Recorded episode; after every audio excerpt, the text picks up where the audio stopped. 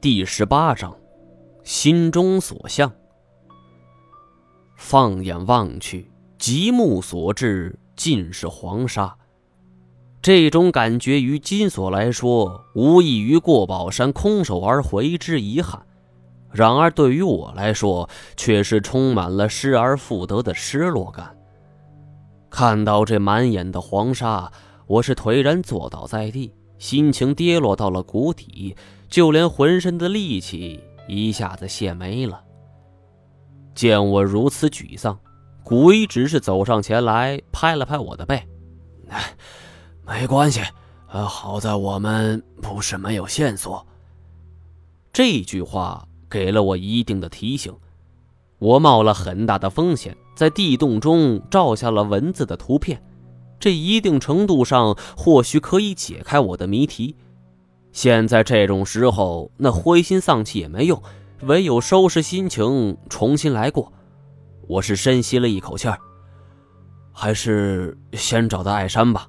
那我们的物资全在那儿，没有那些东西，我们随时可能困死在沙漠中。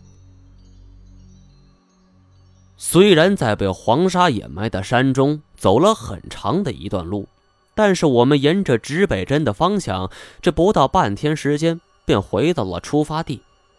此时天近傍晚，那几峰骆驼还在悠闲的打盹儿，而一个身影正守在我们一开始进入的山洞之中，搭起了一座简易的帐篷，准备休息。当我们冲过去冲着艾山打招呼的时候，他还揉了揉眼睛：“呀，各位老板，嗯，你们是怎么出来的？”这个问题还真不知道，这我们也是稀里糊涂的就走了出来。我挥了挥手，表示不想说，只是问了他一些事儿，呃，比如有没有研究当地历史的专家。艾山是想了一想，呃呃，这专家嘛，我倒知道一位，呃，我的妹妹，呃，她在乌鲁木齐上大学，学的就是历史，而他的老师也很厉害。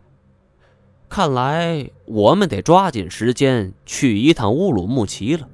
不过今天天色已晚，那无论如何也是来不及了，只能是强行按耐住自己急躁不安的内心，和大家一起在沙漠中过了一夜。夜晚降临，望着漫天的繁星，我心中思绪是此起彼伏。又过了一天。我的生命又少了一天。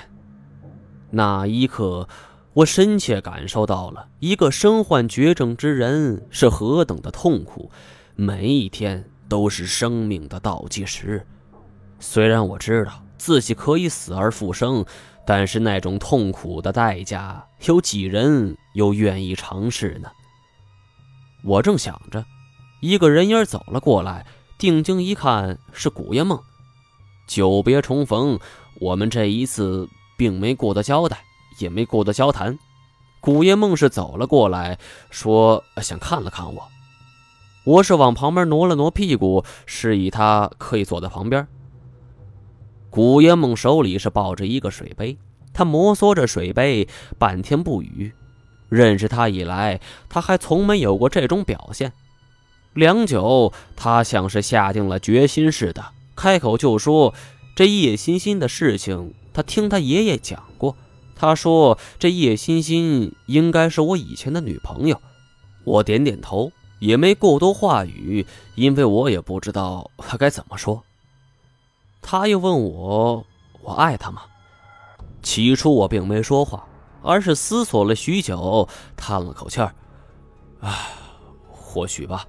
以前的事儿我都忘记了。”我想起了黄显章所讲的叶欣欣在兵战中的表现，或许对于他我是不可或缺的，但我已经全然忘记了我们当初的事情。百转千回，我始终无法从内心接受他。可是，一想到他为我做的事儿，我又忍不住做出伤害他的事儿。或许在旁人眼中，我是一个彻彻底底的渣男吧。见我没有说话，古月梦笑了一下，是很干涩的笑。他捋了一下鬓边的垂发，才说：“我应该比他大很多，他应该喊我叔叔。”我是心头一颤呢，这难道是一个信号吗？听闻此言，我竟然是一时语塞。见我半晌不语，古烟梦缓缓站了起来，略带哽咽，喊我早点休息。结尾还带上了张叔叔。这尽管是一种玩笑的调侃语气，但他的语调分明是有着些许的悲凉。我是不知从何而来的勇气，恍然间站了起来。呃，不是你想的那样，我，我马上要死了。你知道，呃，就就算是我复活后，也只是个七八岁的小孩，而你还是现在的样子。我不知道该怎么说这事儿。古烟梦是轻轻点头，然后宛若仙子一般的转身离开。望着他渐行渐远的身影，我的心情是无比的失落。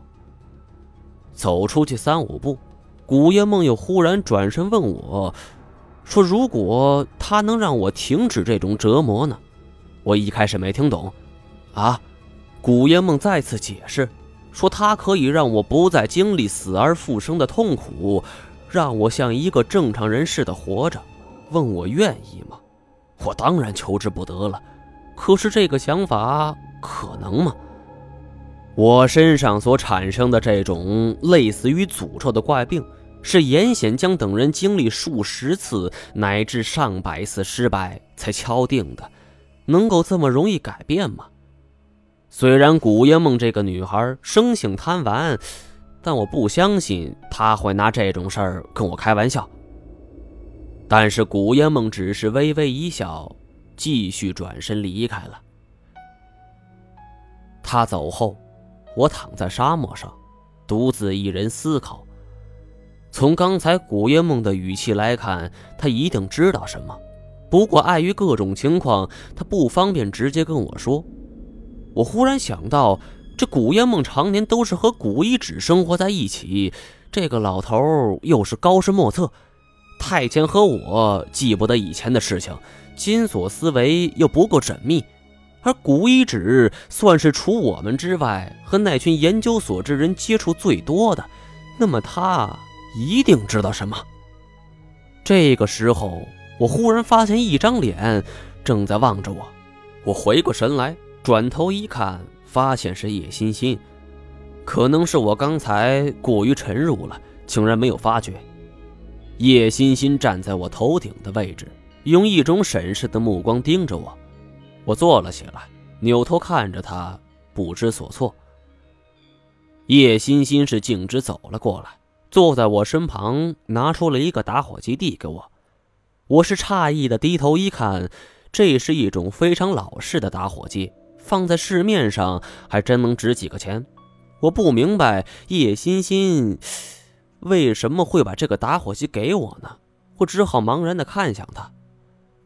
叶欣欣是深吸了一口气儿，说：“这是他以前送我的生日礼物。”我是把玩着打火机，苦笑着：“可是我不吸烟呢。”怎么，你现在不吸烟了吗？很少。叶欣欣见我聊天的兴致不高，是叹了口气儿说：“我变了。”听完这句话，我踌躇片刻，反而是说出了一句压抑在我心头许久的话：“不是我变了，而是我不再是以前的我，你明白吗？以前的张一毛已经死了。”叶欣欣是不可思议的看着我说：“难道我不知道自己肩负的使命吗？”我就问他：“我有什么使命啊？”叶欣欣说：“我拥有着普通人羡慕不来的超能力，可以死而复生，长生不老，甚至可以永远的活下去。”我是恍然大悟，这情绪激动之下是一下站了起来。你，你，这才是你要找到神奇木的原因吗？叶欣欣是毫不否认，他坐在地上，仰头看着我。说：“只要我们能够找到神奇木，我就能够真正的长生不老，这是多么伟大的一个学术命题呀！到那个时候，他们就是真正的名扬天下。而说我和叶欣欣能够永远的在一起，永远永远，我的心跳是骤然加快，眼前发黑，险些因为激动而晕厥过去。我是强行让自己镇定下来。那是你想要的，不是我。我不想要什么长生不老，我我不想要不死之身，我只想要自己像个普通人就行了，而不是像别人看怪物一般的看着我。不知不觉，我的嗓门也是陡然提高。叶欣欣说：“让我别再骗自己，如果是个普通人，那为什么还要杀那么多动物呢？”我是冷笑着：“哼，就算是这样，我也比你们这群刽子手要干净的多。”叶欣欣的瞳孔放大，他不可思议的看着我：“文天涯、严显江、文衍生，哪一个手上没有人命？别忘了，你是怎么被文天涯给害死的？”叶欣欣的眼神突然软了下来，说：“这我们跟他们不一样，只要我们能够攻克，也就是治好我的病，我们就能够成功了。到时候我想要什么，就能够有什么。”我什么都不要，我只想要一个普通人一般的生活。我活了几十年，从来没有用这么生冷的手吻跟一个异性说话。叶欣欣还真是第一个，但她真的是不可理喻。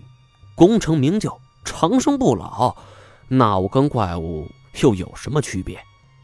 叶欣欣的眼神是猛然变得犀利，她瞪着我说：“我是不是不肯跟他合作了？”我是长出了一口气儿，道不同不相为谋。好，张一毛，你不要后悔。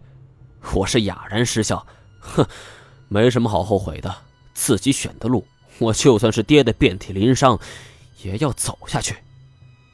叶欣欣见我说话如此坚决，是盛怒之下转身离去，头也不回。我这才注意到，刚才我们这一番争吵。吸引了很多人，大家都站在各自帐篷之外，时而看看叶欣欣，时而看看我。金锁的帐篷距离我最为遥远。等他披上外套跑过来，哎，咋了？你们两口子闹别扭了？我并没直接回答这个问题，只是说，我不可能做你姐夫。转身便走进了帐篷。第二天一早，趁着温度不高，我们开始朝着来时的方向出发。这一路上，我和叶欣欣一句话也没讲。途中，古烟梦是侧骑奔上，与我并肩而行，问我昨天晚上发生了什么。我是蔚然长叹，问他是不是真有办法能让我变回普通人。他又问我，说这普通人对我来说意味着什么？普通人就是没有长生不老，而且我也不想让自己死去活来，我想要一种普通人的生活。古烟梦是轻咬朱唇，思索了一会儿，说他也不知道这个办法能否管用。又过了一会儿，见我目光殷切，他是笃定了主意，说先回乌鲁木齐吧，若实在没有别的办法，他就冒险试上一试。我本来想问他这是什么办法，但是他再三保持沉默，我也只好放弃。就这样，我们一行多人是向着大漠边缘前进而去。